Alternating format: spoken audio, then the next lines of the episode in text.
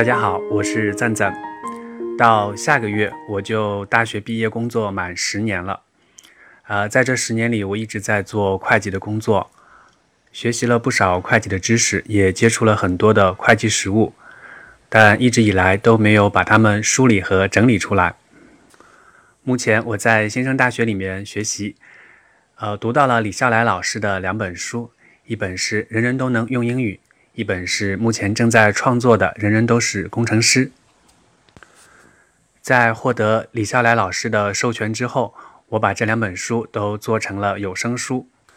在录制的过程中，我自己的发音也在不断的提高，同时也非常感谢大家的支持。希望这些书能给你带来一些帮助，然后我自己也越来越完善，能够更好的为大家读更多的有意思的书。受这两本书的启发，我决定自己也写一写自己工作领域的事情。从今天开始，我就陆续的去写《人人都是会计师》这本书。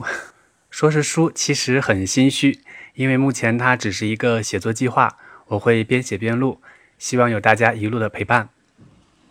今天写了前言的第一小节，呃，然后第一时间分享给大家。人人都是会计师，前言。第一节，为什么选择会计作为这本书的主题？也许是因为自己从事会计工作将近十年，而所学所用并没有疏通整理过，即到底学了哪些会计知识？这些知识中哪些是可以在生活中使用的？哪些知识是为了工作需要学习了，但仅限于工作层面，而没有深度挖掘其他应用可能的？同时，通过在会计领域的亲身实践，自己的大脑思维方式得到了这样的固件升级。一，凡事皆有成本。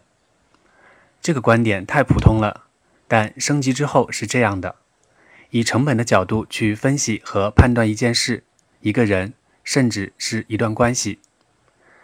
尽管客观上一切事物皆可成本化分析，但主观上。涉及情感类的人和事，我们的大脑是主动排斥这样做的。勇敢地把自己从情感因素中抽离出来，这也是一种人生技能。以成本角度，事前预先规避系统风险，事中动态分析，不断调整，事后复盘总结，积累智慧。二，事事自有因果。这个说法太佛学了。在会计领域里是这样描述的：有借必有贷，借贷必相等。我自己是这样理解的：凡经过必留下痕迹，且这个痕迹是双向的，即必然存在两条互相印证的线索。这个结论的伟大之处在于，我们不用浪费时间去怀疑线索是否存在，而是把精力投放到去寻找那两条互相印证的线索。忽然想起来，神探夏洛克。对于 Sherlock 而言，只存在尚未发现的线索或暂时没有理顺的线索，从来不会为有没有线索而烦恼。脑力是用在去挖掘一个个确定的隐藏的连接点。多么有趣的大脑游戏！人们向来有把整理、理解凌乱繁杂信息和知识的技能专业化的倾向。也许是因为只有这样，自己心里才清爽不焦虑。让专业人士去做这些专业的事吧。其实这背后是耐心的缺乏以及速成心态的天然反应。